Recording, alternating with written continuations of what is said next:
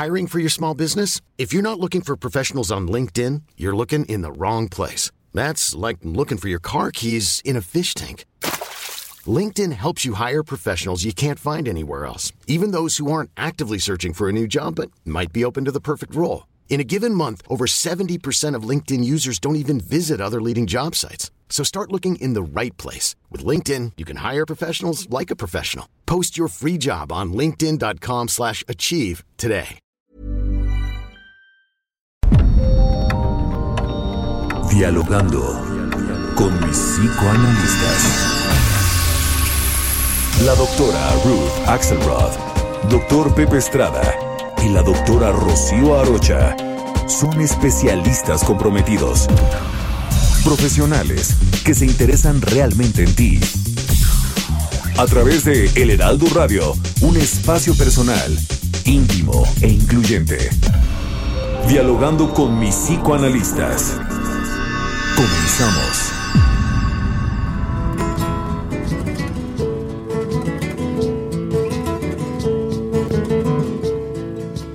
Cuando me voy a mi escuelita lunes a viernes, mandilito blanco, primeros años de mi vida, inocente blanca palomita, primeros años de mi vida, inocente blanca palomita, de mi recreo no me olvido, una moneda dentro del bolsillo, chocro, pancito, mis saboreando pepa de mocola.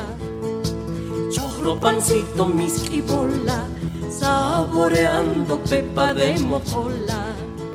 Y una chachadita, nadie se libra de la chachada. Y recogerse pila sin cuaderno, libro ni... Buenos días. Qué gusto estar con ustedes otra vez en nuestro programa favorito de todos los programas de la radio. Estamos en Campeche en el 950 de AM y en el 101.3 de FM. En la Ciudad de México, en el 98.5 de FM. Villahermosa, Tabasco, 106.3 de FM. En McAllen, Texas, 91.7 de FM. Guadalajara, 100.3 de FM. Acapulco, 92.1 de FM. En Brownsville, también Texas, 93.5 de FM. Monterrey, Nuevo León, el 90.1 de FM. En el Estado de México, en el 540 de AM. En Tijuana, 1700 de AM. En Tehuacán, Puebla, 99.9 de FM. Y en Tampico, Tamaulipas, en el 92.5 de FM. Soy Rocío Arocha, estoy muy feliz de estar con ustedes. Estoy con... Hola, buenos días, soy la doctora Ruth Axelrod, también muy contenta especialmente con el tema de hoy, el regreso a la escuela. Y también estamos con... Yo soy Pepe Estrada, qué gusto estar con ustedes en este bello sábado. Y bueno, sí, como dicen, un, un excelente tema, muy polémico, con muchas particularidades, muchos, muchos retos. Querida Rocío, Así es, así es. Les recuerdo nuestro teléfono en cabina para que nos hagan favor de comunicarse. 55 80 68 11 58. Vamos a estar esperando sus llamadas. Estamos con un tema exactamente interesante, eh, polémico para discutir, para nos podemos hasta pelear si queremos y también aprender mucho de este tema que es el regreso a clases. Comenzamos.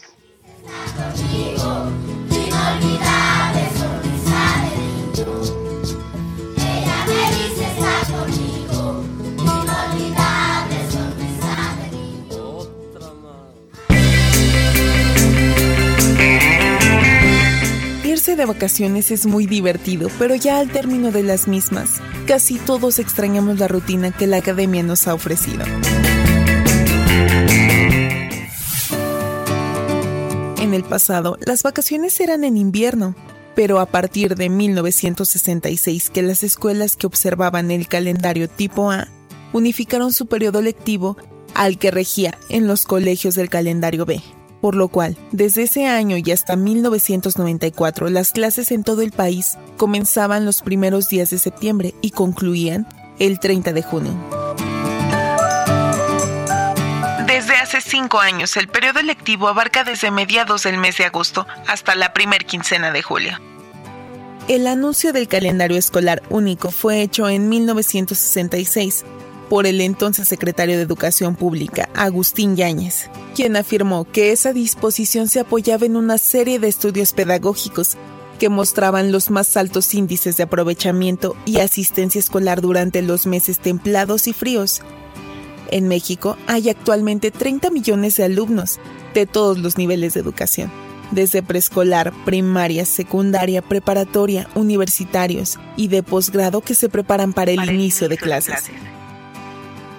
El comienzo del ciclo escolar de cada año suele ser todo un ritual para cada familia. No solo incluye a los alumnos, sino también a los maestros, directivos, personal administrativo, personal de intendencia y de cada local destinado a la educación. El regreso a clases es un movimiento masivo que requiere mucha atención y cuidado.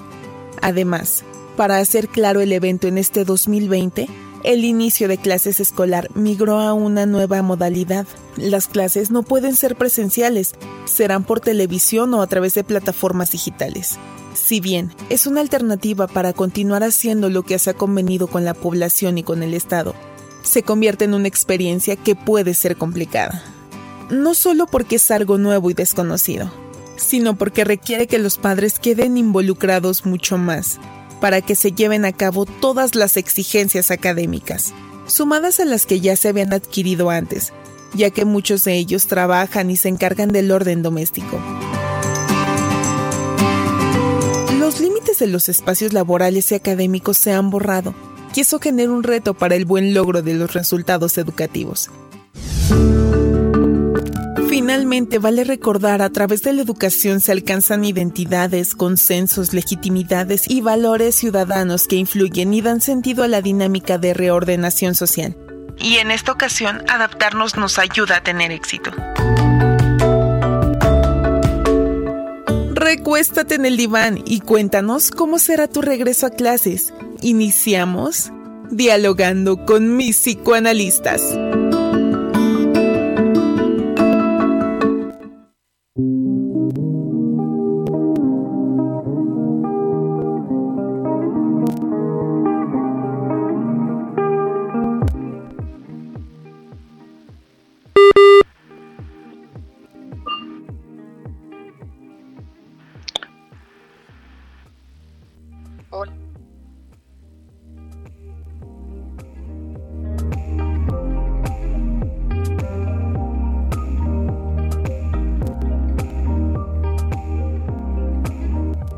Hola, buenos días. Entonces, después de esta gran entrada, pensar en esta dificultad, en esta oportunidad, en este momento de vida, empieza septiembre y empezamos todos a recuperar todas esas necesidades de regresar a clases. Regresar a clases este año tiene muchas controversias, ¿no, Pepe? Por supuesto, fíjate que es, es, un, es un tema que no se había visto con anterioridad, es un tema inédito, es un reto para el sistema educativo que no tiene precedentes.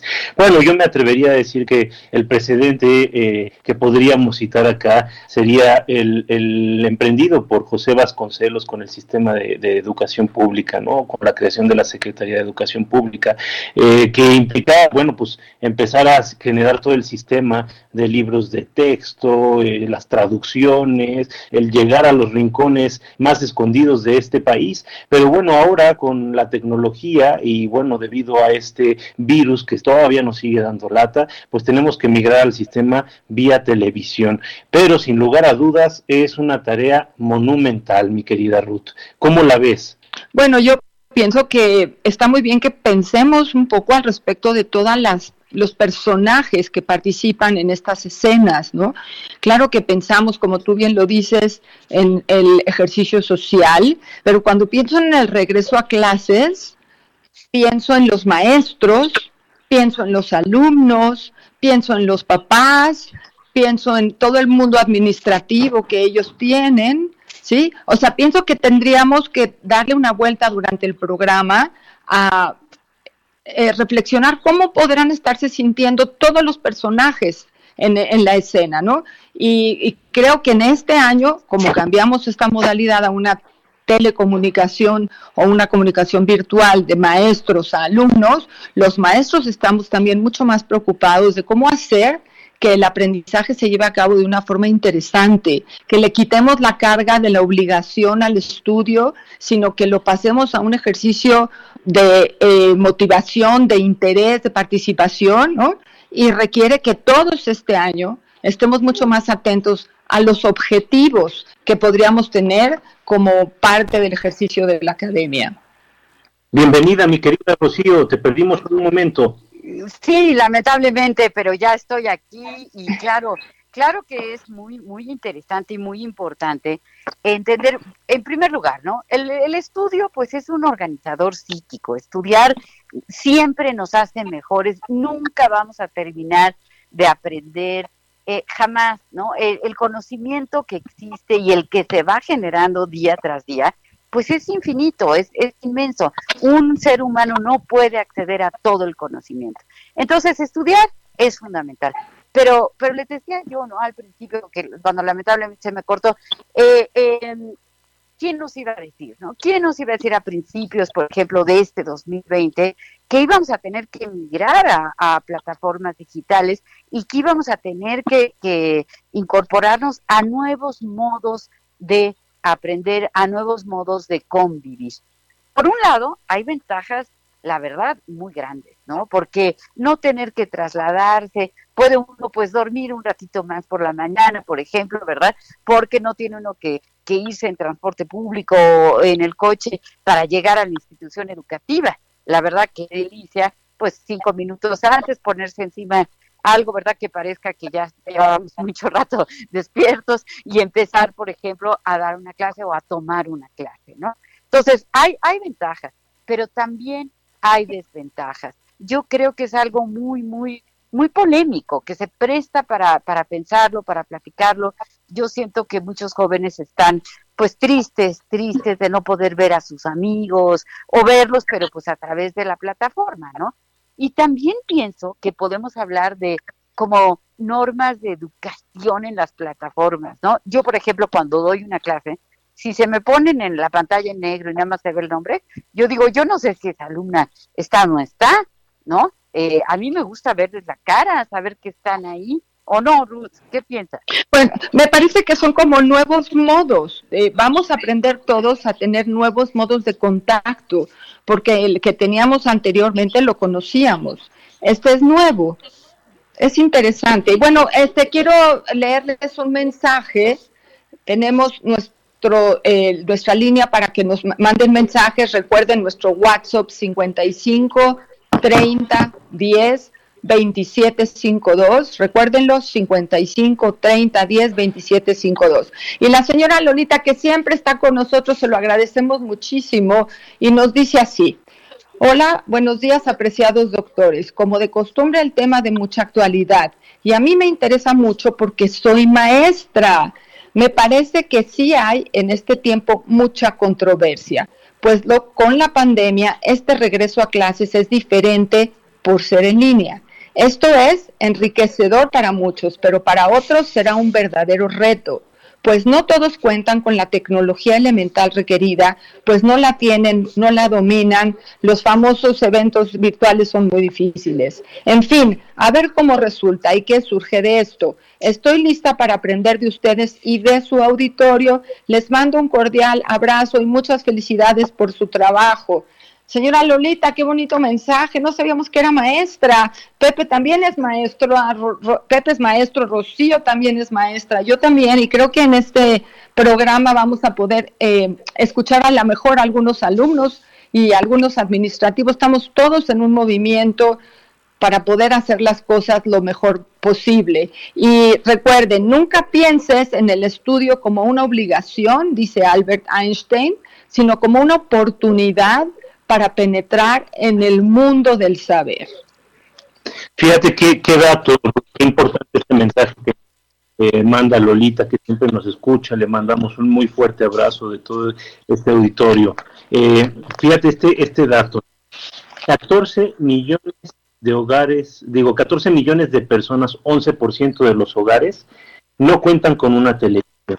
Es un reto monumental, de nueva cuenta. Enfatizamos esto porque todos los que trabajamos en el sistema educativo estamos eh, enfrentándonos a un movimiento para que la educación no pare. Queremos un México educado, queremos un México cada vez con más conocimientos, un México cada vez menos ignorante y por tanto cada vez más capaz de enfrentar nuevos retos y desafíos que nos va enfrentando la, la, humanidad, la era moderna, ¿no? Entonces, sin lugar a dudas, que tenemos que adaptarnos a las circunstancias, pero sobre todo debemos de hacer un ejercicio reflexivo a profundidad de cuáles son las ventajas y las desventajas de este sistema para poder de alguna manera compensar, para poder equilibrar eh, todo el modelo educativo en el presente. ¿Tenemos otros mensajes, mi querida Ruth? Sí, aquí tenemos movimiento. Les voy a leer otro que está por aquí. Acuérdense también de llamarnos al 55 868 1158 para que escuchemos su voz. Y mientras tenemos aquí unas líneas, Benny nos escribe algo que genera controversia. Dice, se dice que todo reto da oportunidad de crecer. Si hay problemas inherentes, no hay duda que los vamos a tener. Pero ¿cómo podremos hacer unas mejoras? Por ejemplo, que los docentes se capaciten, que escriban textos. Penny dice que la base de la educación es el docente. ¿Qué opinan? Pues mira, eh, en primer lugar, eh, muchísimas gracias a Lolita por su mensaje. Siempre nos da mucho gusto que nos escuchen, que nos comenten. Eh, y bueno, claro, claro, esto lo podemos ver desde distintos puntos de vista, ¿no? Es decir, un, un punto de vista es el punto de vista del maestro. Yo creo que los maestros, pues la verdad, hemos tenido que ser pues casi que héroes, ¿no? Porque pues adaptarse, cambiar de, métodos, lo distinto que es estar en persona a estar con una plataforma. Los alumnos, pues también, también, y claro, lo que dice la señora Lolita es cierto, no todos los alumnos tienen acceso a plataformas digitales. Entonces, eso también es complicado, ¿no? Luego, estar en la casa. Y entonces estos conflictos que se dan, ¿verdad? Eh, yo tuve un caso, por ejemplo, de un papá que pues entraba todo el tiempo a la recámara del hijo y entonces veía que el hijo estaba jugando algún algún juego, ¿verdad? Y decía, pero ¿cómo estás en clase o no estás en clase? ¿No estás en la escuela? Eh, eh, en fin, es complicado, es, es todo, todo un tema. Yo creo que los padres pues eh, están teniendo que hacer esfuerzos muy grandes para, y, y luego los dueños de las escuelas, ¿no? Yo tengo una amiga que es eh, directora de, un kinder y me decía pues que estaba muy triste porque se le escribían menos o querían que cobrara menos porque los niños no están usando las instalaciones. Pero bueno, ella está pagando igual a los maestros, eh, en fin, es eh, para, para discutir, para, para pensar en este tema. Sí, por, por supuesto, mi querida Rocío, y fíjate que hay que ser muy conscientes en todo esto, ¿no? Porque el, la labor docente es una labor que implica mucha dedicación, es un trabajo apasionante. Yo creo que si no tienes el gusto, la pasión por ser docente, es un trabajo imposible de realizar. Pero también es un trabajo que eh, es muy sacrificado, es un trabajo que en ocasiones no es del todo bien remunerado y por consiguiente, bueno, pues eh, para preparar una buena clase se necesita eh, tomar en cuenta que es necesario invertir muchas horas. Por cada hora de clase, yo creo que estamos hablando, eh, cuando mínimo, si ya dominas el tema, de dos horas de preparación o en el caso ya de un docente muy picudo que tiene varios años dando la materia, tal vez llega a una hora previa por cada hora de clase, ¿no? Es decir, estamos invirtiendo mucho tiempo en las horas de clase. Los maestros, a pesar de que están a distancia, seguimos preparando nuestros seminarios con todo el amor, con toda la dedicación y evidentemente eso tiene un costo. Ahora, sabemos que las familias también están pasando por crisis, ¿no? Por situaciones difíciles en las cuales los ingresos empiezan a verse eh, menguados y mermados y evidentemente pues hay que privilegiar los gastos eh, ahora sí que indispensables, ¿no? Como el alimento, la salud, pero también la educación. Mi querida Ruth, ¿qué nos dice nuestro radio escuchas? Pues aquí tengo un mensaje de Odette que semana con semana se acuerda de nosotros y nos escribe que dice, Pepe, Rocío, Ruti, muchos saludos a todos pienso que esta nueva modalidad tiene bastantes complejidades, es decir, separar los roles. Cuando tienen que ejercer el rol parental y el rol laboral y el rol de ayuda, los papás para asistir a los hijos en casa, que se verán modificadas las habilidades sociales debido a esto. Pero también pienso que es lo que hay que hacer y que la salud debe ser el valor principal. Este, gracias, Odette, por esta reflexión y yo sí quisiera que, aparte de hablar de alumnos, maestros y administrativos, hablemos de la labor de multiplicada que tienen ahora las mamás y los papás en casa, ¿no? Porque no nada más van a tener que estar juntando y duplicando sus roles, sino además también regresando a las rutinas de autoestima y autonomía sanas, ¿no? Entonces, creo que esos son los héroes hoy en día. Los héroes que siguen a este eh, lugar están en esta duplicidad de roles, ¿no? Así es que gracias, Odette, por este, por este mensaje. Eh, gracias, gracias Odette por, por el mensaje y sí es bien cierto lo que dice Ruth. Los padres de familia pues también están enfrentándose a una situación nueva, diferente, la convivencia, pues antes que era más fácil, ¿no? nos dejamos de ver unas horas, a lo mejor nos encontrábamos en la casa a la hora de la, de la comida, a lo mejor a la hora de la cena, pero el, el poder separarse un rato de los demás, porque la convivencia, pues, eh, bueno, ya lo decía eh, nuestro querido Schopenhauer, ¿no? En este, en esta metáfora que pone de los puercoespines, ¿no? Eh, dos puercoespines se juntan para darse calor, pero eh, al rato pues las púas del uno laceran, lastiman la pielecita del otro, necesitan separarse, tener su espacio para luego volver a, juntarse, ¿no? Y esto, bueno, hay, hay casas en donde pues hay más posibilidad, pero hay otras en donde no. Entonces, yo he escuchado así como en la mesa del comedor está uno en la universidad, otro está estudiando la prepa, el papá está conectado con la oficina y entonces pues hasta las interferencias, ¿verdad? De, del, del sonido, etcétera. No, no es una cosa eh, fácil. Les quiero recordar nuestro teléfono en cabina 5580 68 11 58 para que nos llamen y también los quiero invitar a que escuchen nuestros podcasts en eh, una sección, ¿verdad?, que se llama eh, divagando en la mente de, y que hacemos con tantísimo cariño Pepe, Ruth y yo. ¿Qué dices, Pepe? Sí, sí, sí, qué bueno que lo mencionas, porque justamente estamos mente, constantemente produciendo contenido eh, de alta calidad sobre temas de actualidad y bueno, eh, son solo un par de minutos en el cual podemos aprovechar para de alguna manera reflexionar sobre temas que eh, en la vida cotidiana, en nuestro día a día, tal vez no les prestamos la suficiente atención. A mí me gustaría como reforzar esta idea de las adecuaciones que tenemos que hacer. Bueno, ya el gobierno se adaptó y va a impartir clases a nivel eh, distancia vía televisión. Pero sabemos que independientemente de esto, hay algunas escuelas que están tomando otro tipo de medidas, pero hay que entender que didácticamente es muy difícil tener este flujo de materias, estas clases ininterrumpidas de forma constante, ¿no? Es decir, los niños, los adolescentes e incluso los adultos necesitamos un tiempo de eh, separación, un tiempo de corte para poder aprender de forma óptima. Si no, lo que sucede es que nos saturamos. Y bueno, para no saturarnos en este momento, ya estamos en el punto del corte y bueno, regresamos con más sobre este regreso a clase. Llévate una sonrisa a la puerta de la escuela, cargando en tu mochila al futuro que te espera. Vamos de la mano, niño, a abrazar nuestro destino de números y palabras se hacen palabras, también se hacen los caminos.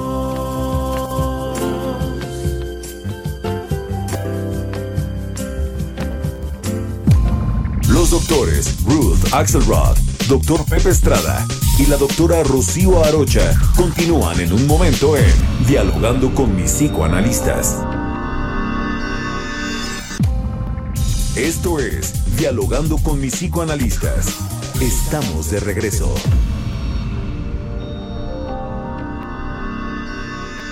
Caminito de la escuela, apurándose a llegar, con sus libros bajo el brazo, va todo el reino animal.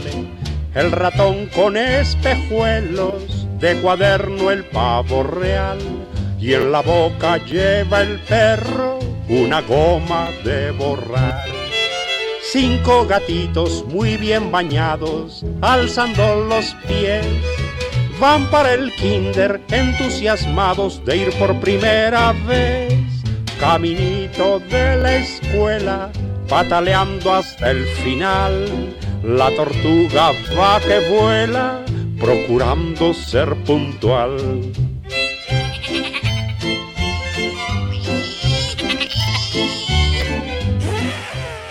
¿Qué tal? Estamos de regreso. Estoy con mi querida amiga Ruth Axelrod, mi querida amiga Rocío Arocha, en este rico sábado por la mañana. Y bueno, venimos de escuchar esta famosa canción del célebre compositor mexicano eh, Cri Francisco Gabilondo Soler que fíjense que tiene varias particularidades y como hoy estamos hablando del regreso a clases, habría que mencionar que a Cricri no le gustaba ir a la escuela, más pasar el tiempo en el monte y leer libros, entre ellos sus favoritos estaba Esopo, Julio Verne. Y fíjense qué triste situación. Gabilondo Soler quería ser astrónomo, pero por falta de recursos para estudiar astronomía, en algún momento aprendió a tocar piano a los 19 años y bueno, se convirtió en este ícono de la música y de la cultura mexicana que todos sabemos identificar, nuestro querido Cricri. Soy José Estrada, nos escuchas a través del Heraldo Radio y bueno, tenemos una llamada en espera, ¿verdad, Jazz? Vamos a ver si nos la pasan. Mira, una llamada, Pepe. Perfecto. Hola. ¿Qué tal? Buenos días. Hola, soy Patricio y quería hacer una pregunta. Soy Patricio Massa, quería hacer una pregunta. A ver.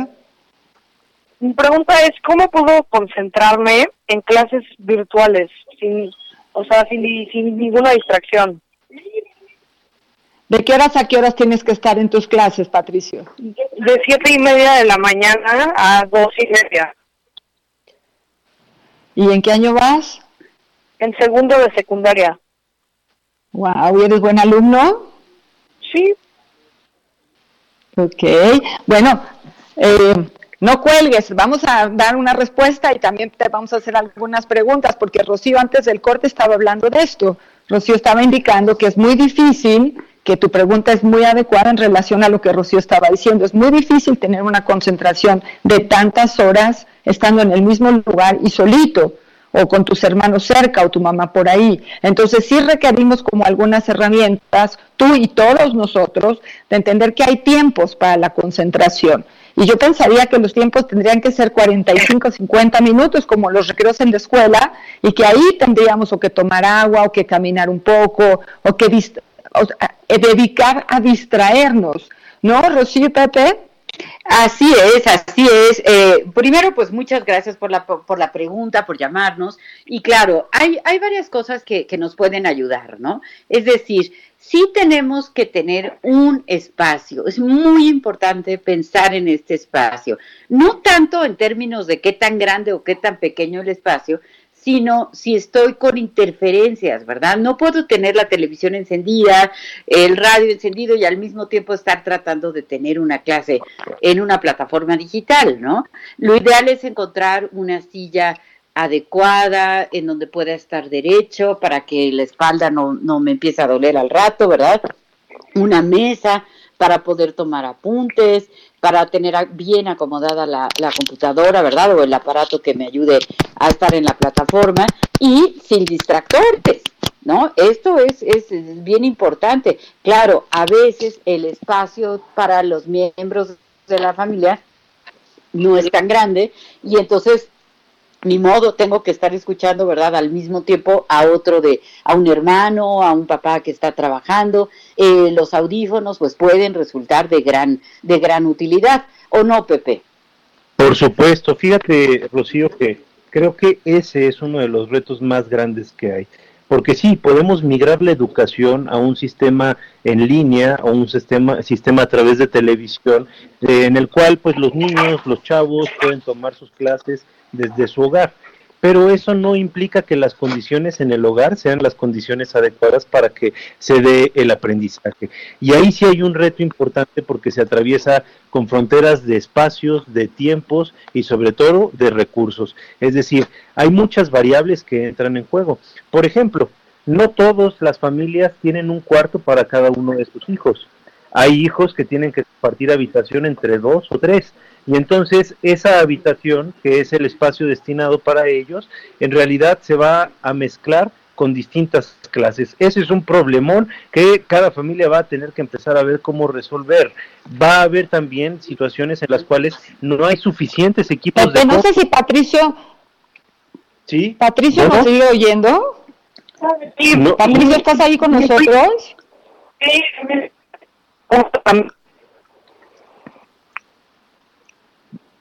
Bueno. Hola. Bueno, voy a, voy a continuar. Eh, el, el, tema acá es que sí hay, hay bastantes retos, ¿no?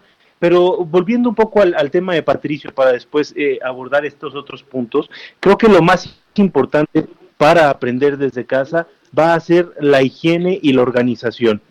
Y con higiene me refiero a que necesitamos tener un espacio adecuado y libre de distractores. Necesitamos tener un espacio suficiente. Vamos, si yo me siento en mi escritorio con mi computadora o me siento en mi escritorio para ver mi televisión y escuchar mis clases, pero al ladito tengo colores, hojas de papel, tengo mi celular, aparte tengo un muñeco o algún peluche que me gusta, eh, sin lugar a dudas voy a estar jugando con distintas cosas que me van a estar eh, de alguna manera distrayendo y que va a ser muy difícil concentrarme. Entonces, antes que nada, Patricio, creo que lo importante sería tener una higiene adecuada en el espacio, es decir, un espacio organizado, limpio, que te permita centrar tu atención, que esté libre de distractores.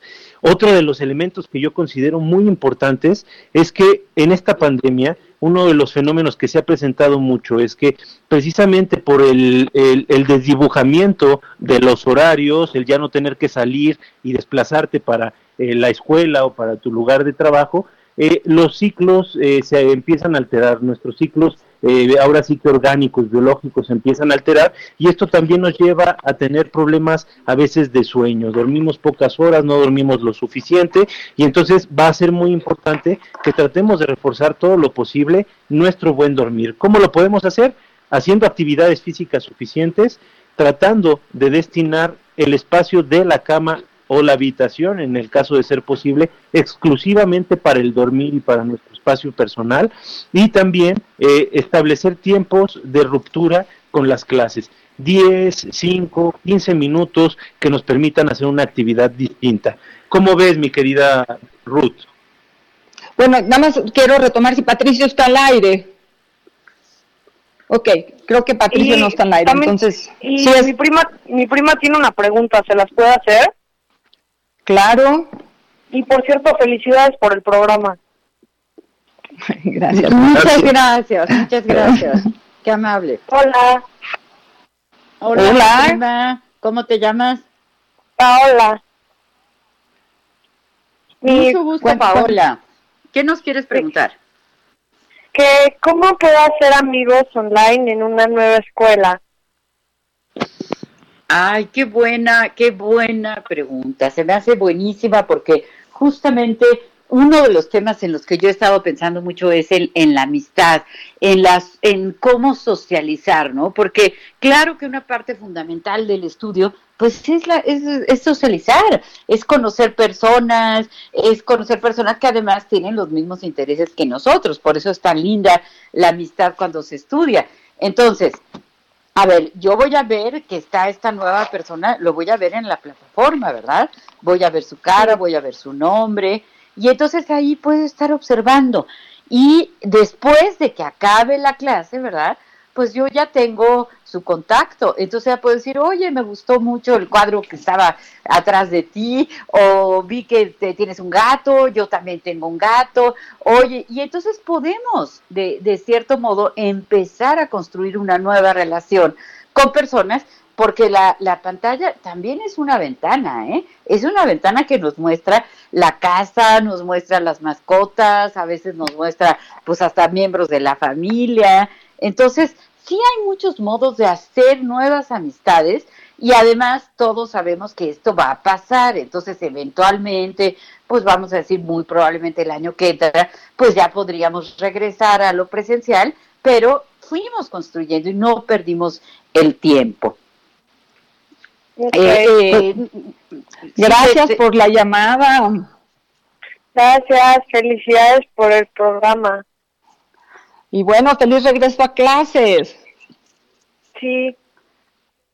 Gracias, muchas gracias. Creo que tenemos un mensaje, ¿verdad, Ruth? Sí, tenemos aquí el mensaje de Diony Quintero, que también atiende el programa y nos da algunas ideas. Diony también es un maestro de alcurnia con mucha experiencia y nos dice, felicidades por el programa.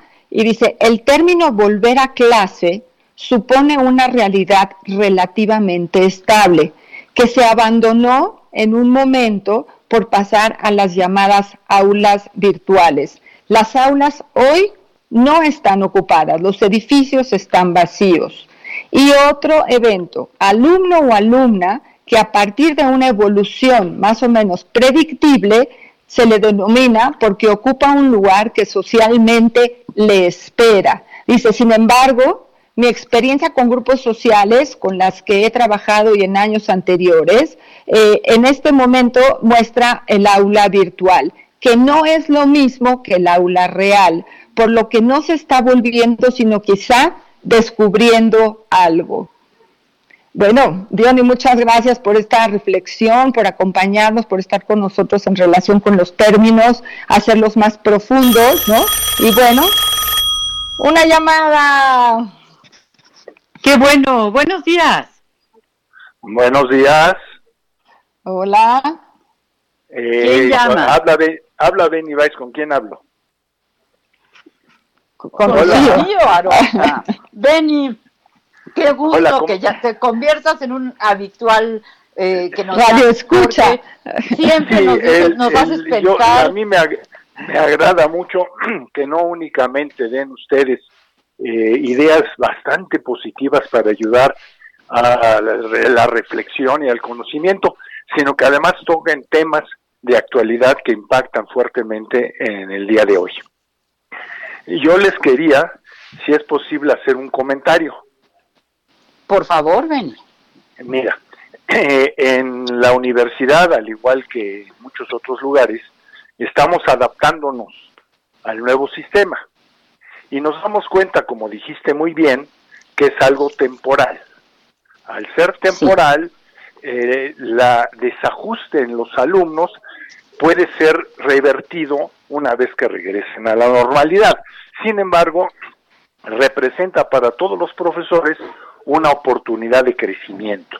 Nos estamos dando cuenta que no estábamos al tanto de la educación en línea, por lo tanto, Estamos tomando cursos de todas las plataformas que existen. Asimismo, nos estamos dando cuenta que hay otros sistemas educativos en donde ah, ya que hay programas grabados, ya que hay programas del mundo, no nada más de aquí, de profesores distinguidos, de videos hasta YouTube en universidades, podemos tomar ese material para que el profesor aproveche los conocimientos mundiales y no repita una y otra y otra vez la clase. No únicamente estamos viendo que es el momento ideal para recapacitar, sino el momento ideal para poder introducir nuevas formas de enseñanza, Por ejemplo, este niño que pregunta, oye, ¿cómo le hacemos para eh, no perder la, la, concentración? Pues a los niños les gusta jugar, está distraerse, el profesor puede aprovechar para decir, oye, vamos a ver algo de anatomía de plantas, por favor sal al jardín o a donde puedas y trae una planta de regreso y vamos a platicar de ella. Creo que lo más importante en este momento es aprovechar la coyuntura para mejorar. Ay, Beni, no ah. sabes qué, qué gusto me da escuchar esto que estás diciendo, porque es cierto y además en otros países no, no empezaron con esta distancia a raíz de, de, la, pandemia, ¿no? Es decir, eh, ya, ya hace muchos años existía esta posibilidad de aprender a, a, distancia y como bien dices tú, tantos recursos. Es una cuestión de actitud y es una cuestión de creatividad. Estoy completamente de acuerdo y es el momento porque tenemos el problema principal, hay muchísimos profesores que no les llega una capacitación porque están tan ocupados dando clases. Nuestro sistema educativo tiene problemas. Este es un alto en que nos da la oportunidad de decir cómo mejoramos. No únicamente qué problemas tenemos y describirlos porque siempre habrá problemas, sino es el momento de decir hay una crisis, en toda crisis hay la oportunidad de crecer. Sin, sin lugar a dudas, sin lugar a dudas, mi querido Benny, creo que creo que es un planteamiento bien interesante el que estás haciendo y ojalá este, sea escuchado por nuestras autoridades educativas, ¿no? Porque bueno, no es solamente la pandemia, venimos arrastrando un par de años este, con problemas en el sistema educativo nacional y creo que hay muchos vicios que se tienen que corregir y que ahorita sin lugar a dudas sería el movimiento y el momento ideal para poder hacerlo, ¿no? Entonces, fíjate que este planteamiento de los maestros con una capacitación no del todo adecuada, sin tiempo para capacitarse, sin los recursos por parte del gobierno, sin los sueldos adecuados para interesarse a profundidad por su trabajo, creo que sin lugar a dudas nos ha traído una serie de problemas fuertísimos. Ahora, qué chulada o qué maravilla a, a partir de la tecnología la posibilidad de tomar una clase con el cuate más picudo que puede haber en eh, ecuaciones, con el cuate más picudo que puede haber en cocina mediterránea, los que nos gusta como hobby cocinar. Vamos, la ventaja de, la, de los sistemas en línea, la ventaja de la tecnología es que ahorita las distancias se reducen y podemos acceder a un conocimiento que nos sería muy costoso de otra manera o sería prácticamente imposible por el tiempo y el espacio. Pero bueno, mi querida Ruth, tenemos otro mensaje ya en línea. Sí, Benny, gracias por llamarnos, ¿no? Y Benny trabaja en la universidad y trabaja con universitarios, ¿no? Y entonces los adultos tenemos más facilidad digamos, de entrar y tener la iniciativa de, de, descubrir nuevos espacios virtuales. Pero pensando en los niños chiquitos, pensaría, ¿qué pasa con el kinder? O sea, es que todo este movimiento tiene tantos eh, puntos de vista y tantos espacios, desde la educación, desde los preescolares hasta Benny que trabaja en la universidad, ¿no? O, en los posgrados, ¿no? Eh, sin embargo, este ejercicio de lo no social o lo social diferente o esta nueva normalidad, eh, tanto docente como de los alumnos, ¿no? En relación a estar cómodos en un cuadrito, en un, en un cuadrito llamado pantalla, ¿no? Pues ese es otro de los ejercicios que hay que adaptarse. Y bueno, tengo acá eh, el mensaje que tengo es de Odette que nos dice, me gustaría preguntarles qué piensan, qué debemos hacer para compensar estas habilidades sociales que nos están estimulando, con el poder tener contacto con el otro, poder abrazarnos virtualmente, aunque estemos alejados en cada uno de las personas que participan en la clase. Gracias, Odette, por la pregunta, y yo creo que ese es otro de los grandes retos, no nada más aprender a usar los mundos eh, virtuales, sino estar cómodos en el mundo virtual y aprender, creo yo, a poder leer un poco más las caras de nuestros compañeros en la pantalla. O sea, si no teníamos em, afinidad en poder observar los ojos o los movimientos del otro, vamos a tener que hacerlo, tanto maestros como alumnos, como todos los que estemos en, en eh, la pantalla, aprender a mirarnos qué es lo que está sucediendo. Claro que no interpretar si hace los ojos chiquitos o grandes, eso no se vale tanto, pero estar atentos, mucho más atentos a que el otro necesita retroalimentación, que necesita participación. O sea, vamos a lograr que la educación sea mucho más autorregulada por cada alumno. Creo que nos toca pasar a un ejercicio de más participación de parte de los alumnos. Los maestros un poco más dinámicos y los alumnos también mucho más dinámicos. Pero bueno, Rocío, ¿qué opinas? Sí, eh, tenemos un mensaje que quisiera leer de Ana Lilia Peris, que también siempre, pues muchas gracias por estar atenta al programa, y dice, felicidades por el programa, muy interesante el tema, opino que el amor no tiene barreras y traspasa las pantallas, mis alumnos me lo han dicho ella también es maestra y entonces, bueno, pues, eh, y, se relaciona con este mensaje de, de Odette, ¿no? Es decir, yo no creo que se vea limitada la posibilidad de socializar. Se socializa de un modo diferente, claro. No puedo abrazar, no puedo eh, tocar al otro, pero lo puedo tocar, lo puedo abrazar a la distancia. Es decir, eh, una relación es una conversación. Bueno, eso es lo que yo pienso, ¿no? Entonces, cuando yo estoy comunicándome con el otro, estoy viendo su cara, pero sobre todo estoy escuchando lo que dice y estoy compartiendo, pues entonces me estoy acercando. No necesariamente, por ejemplo, nosotros en el radio tenemos que estar en la casa del radio escucha para poder acercarnos al radio escucha el radio escucha que nos escribe un mensaje, que nos hace una llamada, pues se está acercando a nosotros y nosotros nos estamos acercando. Creo que tiene mucho más que ver eso. Eh, Pepe, ¿qué piensas? Sin lugar a dudas, fíjate, y es un fenómeno que yo creo que tú, tú misma eh, lo has de ver constatado, mi querida Rocío, al igual que, que yo y Ruth, ¿no? Este, nosotros sentimos al auditorio cerca con estas llamadas. Seguramente a través de este tipo de plataformas, la maravillosa radio, podemos achicar estas distancias y tener el impacto de un sistema educativo de una forma bien distinta. Pero también el tema que, comentaba ahorita este, mi querida Ruth en relación a cambiar un poco la, dinámica eh, en la que hemos venido educando a nuestros jóvenes y niños, creo que sería muy interesante, porque ahora eh, se tiene que un poco esta labor de, de opresor o de supervisor, este, que, que a veces tiene eh, la figura del maestro, ¿no? Para convertirse en una figura que, que, que fomente eh, una especie de cambio que fomente la inquietud por el conocimiento y sobre todo que proporcione la posibilidad de hacer tareas en el espacio propio que generen un aprendizaje significativo. Es decir, que los muchachos, los niños puedan construir conocimiento a partir de su propia experiencia con ciertas tareas, ¿no? Como que siento que esa labor del maestro encima del alumno va a tener que cambiar de forma notable, sobre todo porque, digo, ahorita no pueden estar los maestros ahí encima del alumno, pueden estar de una manera distinta y sobre todo esto puede permitir que se rompan ciertas cadenas que anteriormente estaban presentes, haciendo de la educación un sistema más libre. ¿Qué piensas, Ruth? Bueno, pienso que todo esto es importante y quería retomar que hoy en la primera página del Heraldo, en lo que eh, en la parte del periódico, el periódico virtual, ahora también ya hay que leer el periódico virtual, dice que alistarse para el regreso a clases es muy importante hay 36.6 millones de estudiantes en México. Imagínense qué porcentaje. 25 eh, millones de educación básica.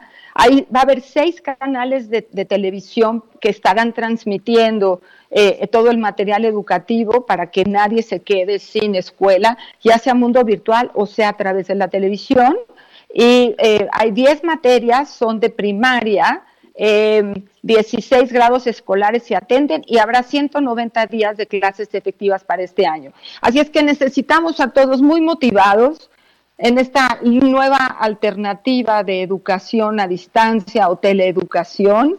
Y espero y deseo a todos un regreso feliz a clases con todas las dudas que serán importantes a trabajar.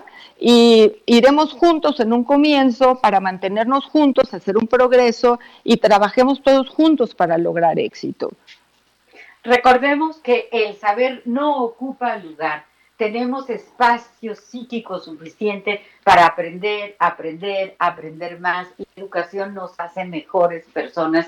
La educación es la mejor estrategia que tenemos para tener un mundo mejor.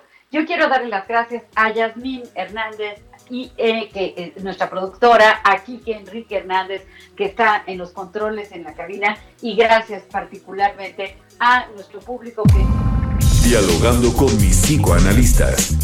Un diálogo personal, íntimo e incluyente por El Heraldo Radio.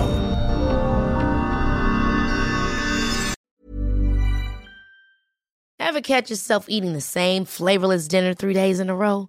Dreaming of something better? Well, HelloFresh is your guilt-free dream come true, baby. It's me, Kiki Palmer. Let's wake up those taste buds with hot, juicy pecan-crusted chicken or garlic butter shrimp scampi. Mm.